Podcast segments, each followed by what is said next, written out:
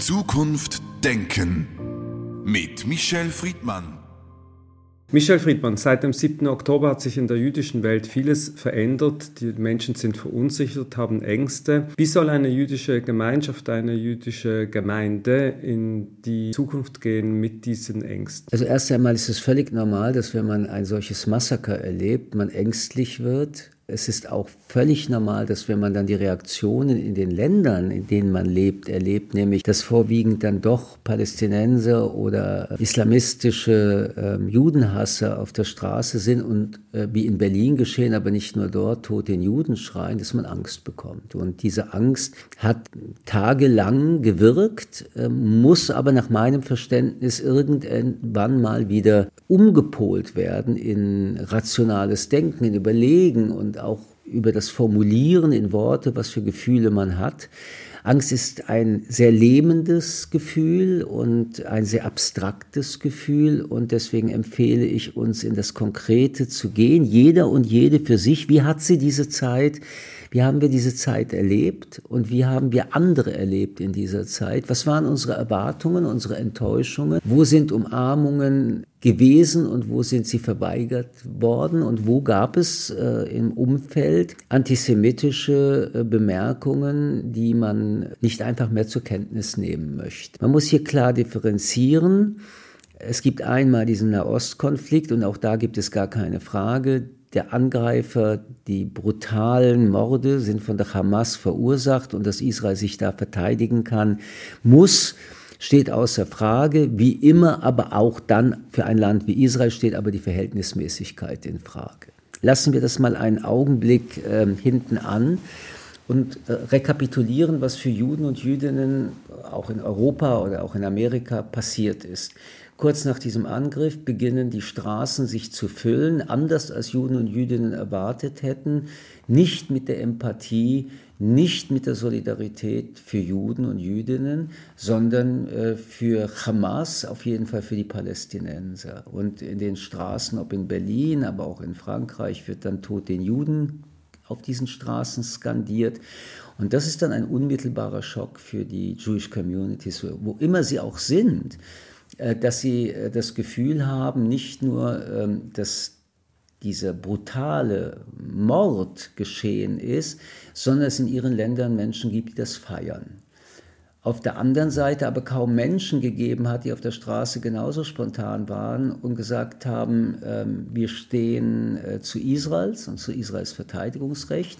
Aber um wieder auf unser Leben in der Diaspora zu kommen, zu sagen, Tod den Juden, das geht einfach nicht. Das schreit man nicht, das sagt man nicht. Und wer so etwas sagt, muss mit der Strenge des Gesetzes, aber mit der Ablehnung der Gesellschaft rechnen. Davon gab es wenig, zu wenig, fast gar nichts.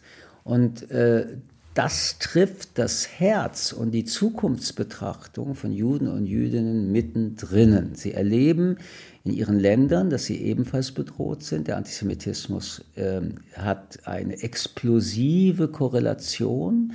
Sie erleben, dass Rechtsextremisten, Linksextremisten an diesem Thema, das ist die ganze Debatte mit Kolonialismus, Postkolonialismus, Israel ist ein Vasall der Amerikaner, und aber auch muslimische radikale Judenhetzer, die gemeinsam in dieser Zeit ähm, auf der Straße sind oder vor allen Dingen im Netz sind und hetzen. Und was sie auch erleben ist, dass eben die Mehrheit der Menschen anders als beispielsweise bei den mutigen Frauen aus dem Iran oder beim Krieg, äh, den Moskau völkerrechtswidrig mit Kiew führt, und sofortige Solidaritätsaktionen stattgefunden haben oder Flaggen der Ukraine an privaten Fenstern hingen, in Theatern hingen, dass all das jedenfalls bei dem Stichwort Jude nicht funktioniert. Also die Enttäuschung, dass es anscheinend, ich muss immer noch vorsichtig das sagen,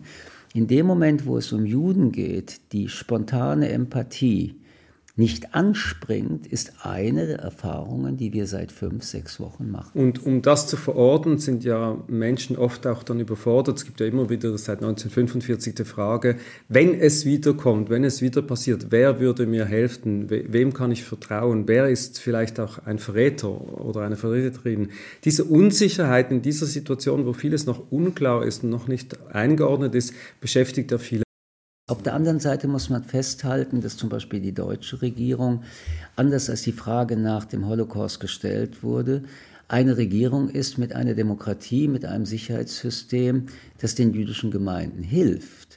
Also die Sicherheitsmaßnahmen, die Deutschland überall dort, wo Juden und Jüdinnen zusammenkommen, sind ähm, äh, vollkommen engagiert und äh, auf, auf dem Niveau der Stunde. Auch die politischen Aussagen waren eindeutig aller politischen demokratischen Parteien. Aber Zwei aber. Erstens wird es dauernd gesagt, seit Jahrzehnten, aber zu wenig getan, sonst wären wir ja nicht an diesen strukturellen Katastrophen, in denen wir uns gerade befinden. Und man hätte daran strukturell auch arbeiten können, ob in den Schulen, äh, im Unterricht, ob mit der Polizei und der Justiz präventiv. Vieles ist eben eine Sonntagsrede oder Gott behüte, wenn etwas passiert, dann eine sogenannte Solidaritätsrede, aber es wird nicht danach gehandelt. Das ist etwas, was man endgültig feststellen muss. Das heißt, den Worten folgen keine Taten. Das ist ein großer Vertrauensbruch, den man auch gerade in diesen Tagen wieder erlebt hat. Und das Zweite, was dann doch frustrierend ist, neben also dieser politischen Elite, haben sich beispielsweise die kulturellen Eliten und die intellektuellen Eliten und vor allen Dingen auch die Wissenschafts- und Universitätseliten, wenn überhaupt, rausgehalten, aber sehr oft diese Diskussionen mit diesem furchtbaren Wort aber dann äh, betrieben. Das Wort aber ist für mich eigentlich das Unwort des Jahres. Ähm, und da kommt also ein kleines, wir sind auf eurer Seite, ja, und dann das große Aber. Und das Aber wird so lange erzählt, dass das Ja nicht mal mehr in Erinnerung ist.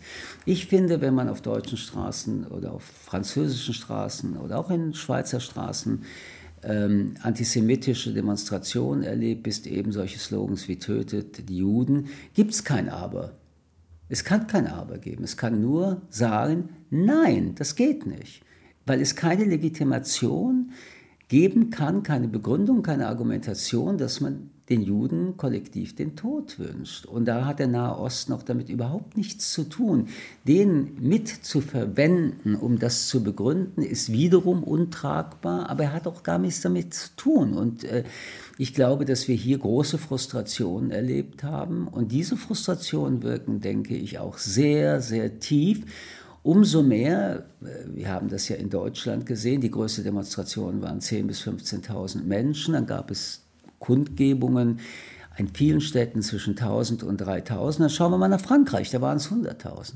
Dann schauen wir mal selbst nach Österreich. Das kleinere Land hatte auch 10.000 bis 12.000 äh, Demonstrantinnen, gerade jetzt. So dass man aber auch mit diesen Zahlen nur sagen kann, das ist zu wenig, weil es geht am Ende nicht um Juden und Jüdinnen, sondern es geht um Menschen, deren Würde angetastet wird. Und dann geht es jetzt um die Demokratie. Das ist der Kernpunkt der Demokratie. Und auch das ist ja etwas, was wir lernen, auch bei dem Terrorakt. Auch hier wurde wieder versucht, den Mensch und den Juden zu trennen. In dem Moment, wo der Jude nur noch der Jude ist, ist sein Abschlachten etwas ganz anderes, als wenn er Mensch wäre. Und das haben wir im Dritten Reich ja gesehen. In dem Moment, wo die Menschen zu Tieren gemacht wurden oder zu Nummern, dann war das Töten des Juden, den man hasst, auf einer ganz anderen Ebene lebbar für die Massenmörder. Und wir haben gerade bei Hamas und diesen Morden erlebt, dass da eine ähnliche Situation geschaffen wurde. Da wurden nicht Menschen getötet, da wurden Juden getötet. Und äh, der perverse Stolz darauf, den man dann in den sozialen Medien, vor allem bei TikTok gesehen haben, Stolz darauf, Juden zu töten, Und nicht dabei mehr anzuerkennen, dass das Menschen sind, ist die größte Entmenschlichung und Beleidigung, die man Menschen antun kann. Jetzt geht es ja in diesem ganzen Diskurs auch um Chiffren, das jüdische, Juden, Israeli, dies, der jüdische Staat. Da kommt vieles zusammen, wird vermengt, was man gar nicht mehr trennen kann. Die einen hauen auf Israel, meinen die Juden und umgekehrt. Wie ist denn dieses Bild des Jüdischen in den europäischen Ländern zustande gekommen, dass man das Jüdische so identifiziert mit Israel? Also das ist etwas, was es äh, seit der Gründung des Staates Israel gibt und es gab mal positive Identifikation, als ich ein kleines Kind war erinnere ich mich, wenn ich 67 war, dass zum Bäcker gegangen bin, der hat mir dann auf die Schulter geklopft, ich war elf Jahre alt und hat gesagt, das habt ihr toll gemacht. Und ich habe gesagt, was haben wir denn gemacht? Dann hat er gesagt, ihr habt das geschafft, was die Nazis mit Rommel nicht geschafft haben. Ähm, es gibt aber zur gleichen Zeit die ersten negativen Reaktionen. An den Universitäten in Deutschland war dann die extreme Linke unterwegs und hat gesagt, das ist Imperialismus, Land ist besetzt worden, Israel ist ein Vasall der Amerikaner. Es setzt sich in den Jahrzehnten äh, fort. Und trotzdem muss man feststellen, dass die äh, Synonymisierung eines Diaspora-Juden, der Israeli ist, falsch ist. Denn ein Diaspora-Jude, der Israeli sein will und es jederzeit kann, ist erst so benennbar, wenn er einen israelischen Pass hat. Und ohne israelischen Pass ist er kein Israeli, sondern er bleibt deutscher Jude, französischer Jude, amerikanischer Jude. Aber das Problem, über das man in der Gegenwart wieder nochmal reden muss nach diesem 7. Oktober, das ja auch kein neues Problem ist, nach dem 7. Oktober wurden viele Gespräche geführt, und ich bin sicher, sie werden immer noch geführt, kann man sich als Jude eigentlich erkennbar machen? Oder ist es zu gefährlich? Müssen wir Angst haben um unsere Kinder, wenn sie unterwegs sind und einen Davidstern oder eine Kippa tragen? Können wir es riskieren, dass die Kinder Metro, U-Bahn, Straßenbahn fahren und dabei ihr Davidstern aus dem T-Shirt fällt? Können wir es riskieren, eine Mezuzah an unserer Tür zu haben? In Deutschland haben zwei Gemeinden darum gebeten, die Allgemeine Jüdische Wochenzeitung auf einem neutralen Umschlag zu bekommen, damit die Postboten nicht wissen, dass das Juden sind. Also ziehen wir uns zurück, gehen wir also in das innere jüdische Leben zurück, früher nannte man das Ghetto, oder bleiben wir offen und selbstbewusst in der Gesellschaft, als Teil der Gesellschaft, mit unserer jüdischen Identität, aber die nicht die einzige ist, und diskutieren oder äh, nehmen diese Herausforderung an. Und das ist etwas, was ich seit jedenfalls 20 Jahren in der europäischen Diaspora-Debatte ähm, nicht mehr so nach vorne gesehen habe, wie es jetzt stattfindet. Und es sind die 40-Jährigen, die jetzt kleinere Kinder haben, die ja einen enormen emanzipatorischen Sprung gemacht haben in den 2000er, als sie so um die 20, 25 waren, sich mit nicht-jüdischer Gesellschaft befreundet haben, an den Universitäten waren, in ihren Berufen aufgegangen sind, mit ihren Berufskollegen einen Alltag hatten. Sie waren Juden, sie waren, sie waren eben aber auch ein Teil vom Ganzen. Und jetzt nachdem sie diese Art von Leben gelebt haben, sich die Frage stellen, kann ich so weiterleben, will ich so weiterleben und was ist mit meinen Kindern? Ich kann allen nur raten, die diese Diskussion zu Recht, und man muss sie einfach führen, wenn man danach äh, sich fühlt, so führen, dass ihre Kinder nicht ähm, ihre Angst mit der Angst der Eltern verknüpfen. Man muss wissen, die Kinder und Jugendlichen beobachten uns Erwachsene momentan enorm, wie wir auf all das reagieren. Ihre Verunsicherung äh, ist die eine, die Verunsicherung der Eltern ist dann aber auch die andere. Aber die Frage, die wir insgesamt für uns auch äh, bestimmen, wollen wir uns eher zurückziehen und damit die Kinder ebenfalls aus einer bisherigen jedenfalls ein ganz leichtes Leben als Jude gibt es nie in der Diaspora. Aber es war eine gewisse Leichtigkeit zu erkennen.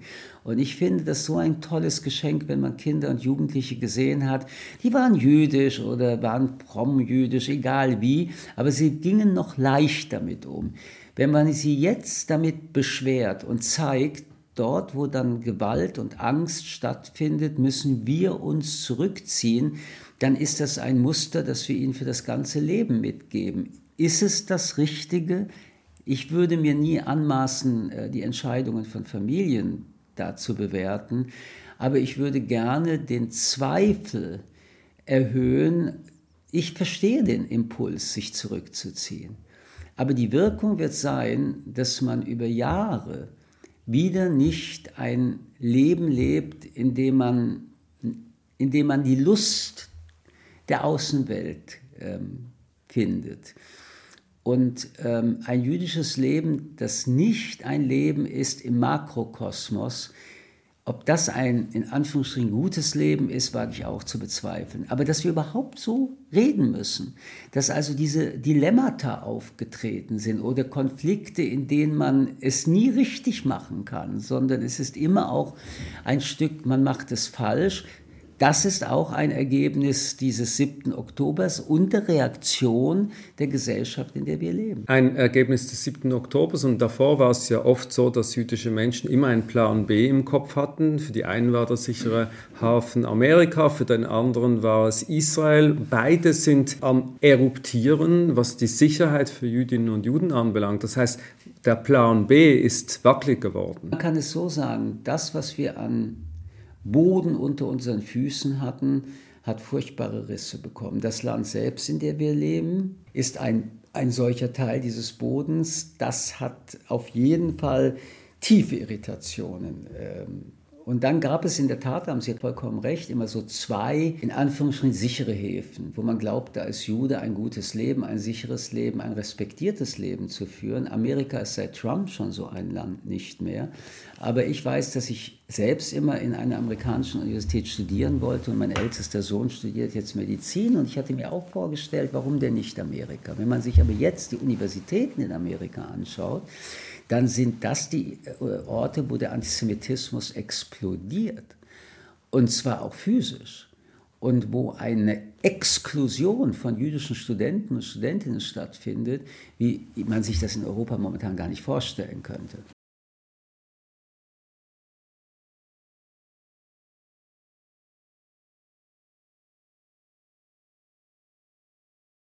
Aber wir, wir haben ja eine neue Kategorie in, in der antisemitischen Forschung äh, definiert. Der israelbezogene Antisemitismus ist ein Antisemitismus genauso wie der Antisemitismus, der aus der Religion gekommen ist, der christlichen vorwiegend, oder der aus den Verschwörungstheorien kommt. Äh, in dem Moment, wo Israels Vernichtung angeträumt wird, ist es eine antisemitische Fantasie. Aber lassen Sie uns einen Schritt noch zurück eine Stufe tiefer gehen, weil das ist ja nicht immer die Forderung an den Campus in den USA, sonst wird eine harte, oft politische Diskussion geführt. Ja, aber die, harte, die politische, aber die harte politische Diskussion ist beispielsweise Zwei-Staaten-Lösung, Ein-Staaten-Lösung oder ein Palästinenserstaat auf Kosten Israels. Bei der Zwei-Staaten-Lösung würde ich immer sagen, das ist eine legitime Debatte. Sie respektiert Israel, nur in anderen Grenzen. Bei der Ein-Staaten-Lösung ist nicht gemeint, Israel ist der eine Staat, der die Palästinenser in diesem Staat mit integriert, sondern eigentlich ist das die Auslöschung Israels und Palästina ist der ein Staat. Da wird es schon mit der Vernichtungsfantasie sehr, sehr verdichtet. Und die andere extreme Form ist, wie Gaza und viele anderen schreien, ähm, vom, äh, vom, Meer, äh, vom Sea to the, to, äh, zum Meer. To the sea, ja. so. Und ähm, das sind Vernichtungsfantasien, die eindeutig antisemitisch sind, weil sie auch gar nicht mehr differenzieren. Alle sollen tot sein, alle Juden übrigens, das muss man doch mal in Erinnerung bringen. Äh, die Hamas spricht nicht von den Israelis, die Hamas spricht von Juden. Und äh, auch hier verwechselt sie äh, die Differenzierung bewusst, weil letztendlich äh, ist ihr Ziel die äh, Vernichtung aller Juden in der Welt. Und damit sind wir bei Vernichtungsfantasien, die eindeutig ähm, ins Antisemitische gehen. Auch die Vernichtung des Staates Israel ist eine Vernichtungsfantasie. Und solange das äh, der Fall ist, glaube ich, ist dieser israelorientierte Antisemitismus ähm, eine der neuen großen Probleme. Und genau das verhandeln die Universitätsstudenten und Studentinnen jetzt. Eigentlich geht es darum, Israel ist postkolonial, Israel sei ein Apartheidstaat, wird behauptet, Israel habe den Palästinenser ihr Land weggenommen, ist also imperialistisch. Und deswegen ist die einzige Lösung, Israel muss weg. Das sind antisemitische Stereotypisierungen. Da gibt es aber auch eine Vorgeschichte, bis es so weit gekommen ist. Haben wir die Diskussion über die Palästinenser zu fest ein wenig negiert und versucht, ein anderes Narrativ aufzubauen ohne Palästinenser? wir haben sehr vieles versäumt. Wir haben auch als Diaspora-Juden versäumt, uns einzubringen. Viele von uns haben auf solche Vorwürfe einfach empört reagiert. Also die, die, die, dieser Vorwurf der Apartheid, der ist ja nicht neu. Aber es ist so einfach, diesen Vorwurf äh, gegen zu argumentieren. Also was heißt Apartheid in Südafrika? Das bedeutet, es gab Bänke in Parks nur für Schwarze, Toiletten in Restaurants, Weiße und Schwarze getrennt. Es gab Hotels, da durften Schwarze nicht wohnen. Schwarze hatten kaum Bürgerrechte, keine politische Teilhabe. Wenn man das auf Israel überträgt, gibt es keine einzige Bank, die äh, für arabisch-muslimische Palästinenser reserviert sind, sondern alle können sich überall hinsetzen. Jeder Palästinenser kann in ein Restaurant gehen. Das erleben wir in Jerusalem sehr oft. Es sind ja auch ein paar, die wohlhabend sind. Und ähm, diese ganzen also Vorwürfe, dass dieser Staat organisiert den äh, Palästinensern überhaupt keine Rechte gibt oder arabischen Muslimen, lässt sich auch gegen argumentieren. Immerhin haben wir auch äh, arabisch-israelische Abgeordnete in der Knesset. Also das ist einfach ähm, dumm diese Behauptung aufrechtzuerhalten. Aber wir haben nicht geübt, uns damit, also mit solchen Details, dann auch in die Diskussion zu stellen. Und dasselbe ist mit dem postkolonialistischen Thema. Ähm, und damit den äh, Vorrecht, wir Juden mit dem Holocaust seien äh, die, die immer die Vorreiterstelle haben wollen, dass das das Schlimmste war, was äh, menschlich geschehen sei. Und die Kolonialisierung auch dieser Länder sei ja auch äh, ganz furchtbar gewesen. Dazu kann man äh, nur formulieren, Israel ist 1948 äh, gegründet worden und konnte zu diesen Kolonialisierungsprozessen des äh, letzten und vorletzten Jahrhunderts gar nicht äh, teilnehmen.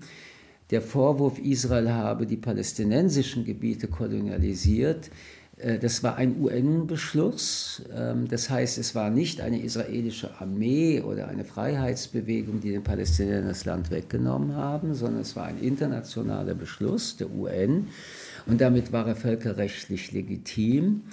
Der Rest der Gebiete, die zusätzlich erobert wurden, waren Ergebnisse von Kriegen. Natürlich hätte man diese besetzten Teile auch zurückgeben können, aber zum Beispiel 2005 wurde Gaza zurückgegeben. Und äh, Siedler, die schon in Gaza waren, wurden vom Militär weggetragen. Also auch mit diesem postkolonialistischen Gedanken kann man argumentieren, man kann darüber reden und nachdenken. Und der letzte Gedanke, der immer als Vorwurf dasteht, dass die Juden das Vorrecht haben wollen, das größte Leiden aller Völker erzielt zu haben, ähm, es geht eben dann doch um die Einmaligkeit. Kolonialis Kolonialismus ist nicht etwas äh, Einmaliges, neu erfundenes. Es ging im Dritten Reich um die Zerstörung, die Ermordung von Menschen nur, weil sie Juden waren. Wenn England Indien kolonialisiert hatte, ging es nicht um die Ermordung der Inder. Ja, es ging teilweise auch um ihre Versklavung. Ja, ihre Menschenrechte wurden nicht gesehen. Ja, das Land wurde ausgebeutet. Aber niemals war die Absicht von Kolonialländern, die Bevölkerung auszumerzen, denn das war ihr Kapital, warum sie überhaupt hingegangen sind. Und so gesehen sind die beiden Ereignisse auch gar nicht vergleichbar. Ein Punkt, der immer wieder im Kontext oder im Zusammenhang mit der Kolonialisierung kommt, ist die Vertreibung von arabischstämmigen Bewohnern Israels oder Palästinas damals 1948. Was sagen Sie da? Also es gibt in dieser Geschichte bestimmt auch von israelischer Seite Dinge, die man nicht bejahen kann und die man vielleicht aus heutiger Sicht auch anders gemacht hätte. Aber es gibt kein einziges Land in seiner Entstehung, wo nicht die Urbevölkerung Schaden genommen hat. In Amerika, in Australien, wo wir das jetzt erst wieder sehr diskutieren, die Rechte der Ureinwohner. Keine Staatsgründung war ohne solche Fehler und Missstände. Und Israel hat das äh, auch zu verantworten. Auf der anderen Seite, keiner würde heute äh, auf die Idee kommen zu sagen, die Amerikaner müssen das Land verlassen und die Ureinwohner müssen es wieder übernehmen oder in Australien oder wo auch immer. Sondern was die Erfordernisse sind, ist aus den Fehlern der damaligen Zeit eine Verstärkung der Rechte dieser Ureinwohner zu machen. Wenn man in Israel lebt und äh, ein arabischer Israeli ist oder ein palästinensischer Israeli wäre, hat man alle staatsbürgerschaftlichen Rechte, inklusive, dass man wählen kann und gewählt werden kann. Die Welt besteht nun mal aus diesen unglaublichen Ungerechtigkeiten. Übrigens, immer auch Kriege sind diese Ungerechtigkeiten. Und natürlich kann auch ein Land wie Israel nicht nur saubere Hände haben. Die Frage ist, wie geht man in der Gegenwart damit um?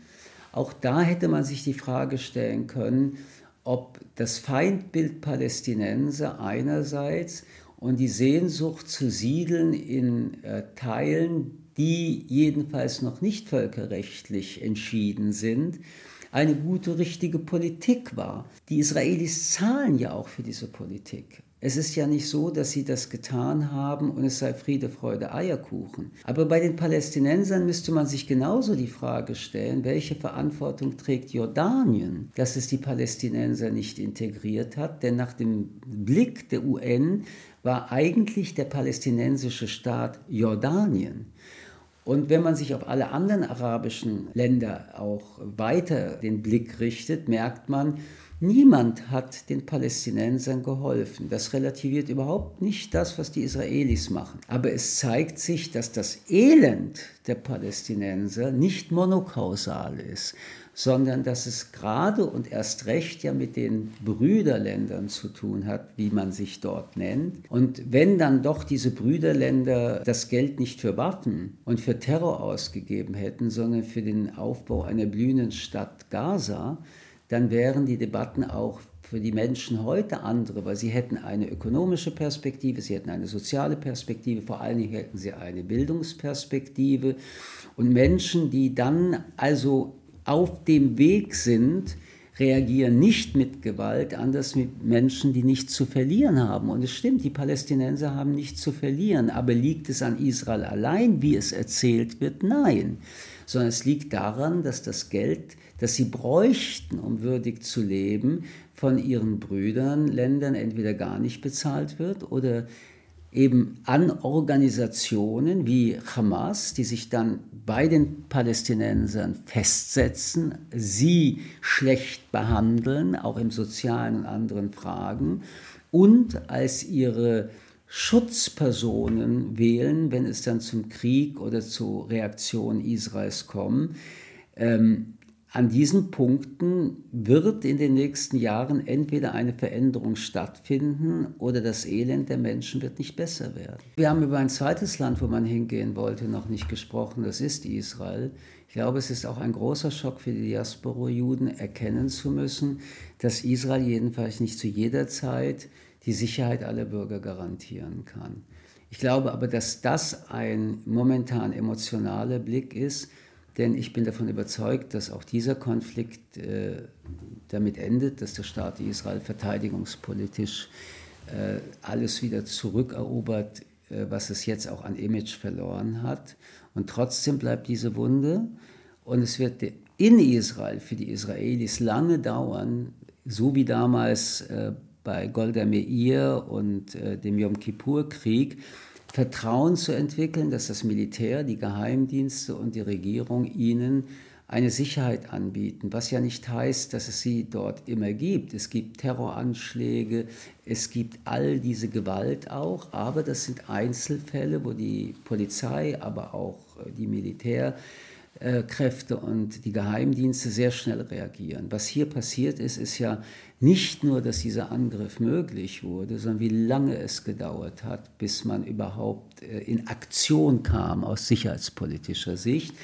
Das heißt, das Trauma der Israelis wird viel länger dauern als das der Diaspora. Wir haben begonnen mit den Verunsicherungen in der jüdischen Gemeinschaft, den Ängsten. In zwei Wochen ist Chanukka, da gibt es dieses Prinzip des makkabäischen Heldentums wünschen Sie sich für die Juden und Jüdinnen heute ein wenig mehr Makkabäertum, ein wenig mehr Selbstbewusstsein anstatt Rückzug? Ich mag Helden nicht und ich finde auch, dass wenn jemand sagt, ich bin so stolz, das, das sind alles so Bilder und Begriffe, die mich irritieren. Aber Selbstbewusstsein, äh, Selbstbestimmung und aber auch die Fähigkeit zu agieren und nicht nur zu reagieren, also das Leben wieder in meine eigenen Hände zu nehmen, nachdem ich gemerkt habe, dass andere dieses Leben in, mein, in ihren Händen haben wollen.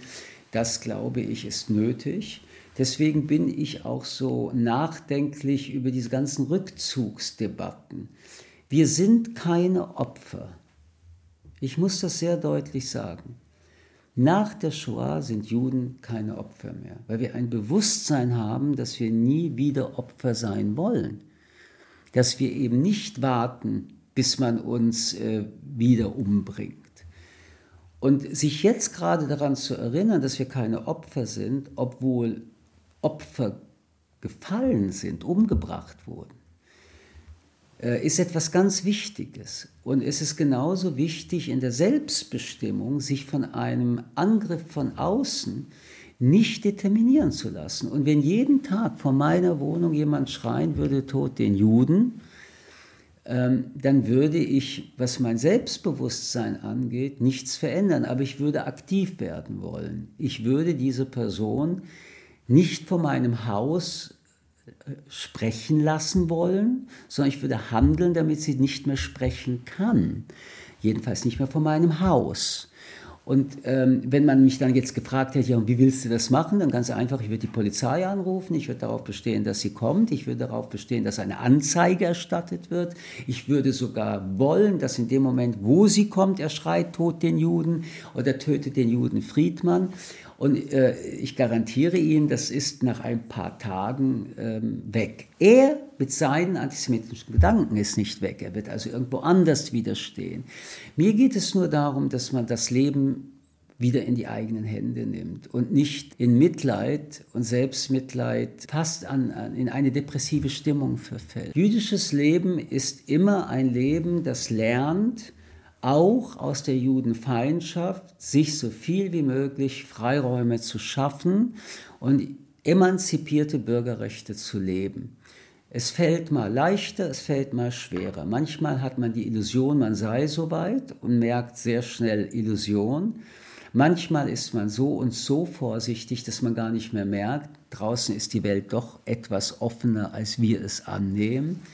Aber wie auch immer, dass es uns überhaupt noch gibt, und deswegen feiern wir ja Chanukka, ist, dass Juden immer den Weg finden bisher, als Jude in dieser Welt mit der eigenen Identität, auch wenn es eine feindliche Welt teilweise ist, sich nicht unterkriegen zu lassen und deswegen ähm, geht es nicht um Feigheit oder Stolz, sondern es geht um die Selbstsicherheit, dass man sich nicht unterkriegen lässt und dass wir kreativ und konstruktiv unser Leben wieder in die Hand nehmen und die damit zurückschieben, die unser Leben in die Enge treiben wollen.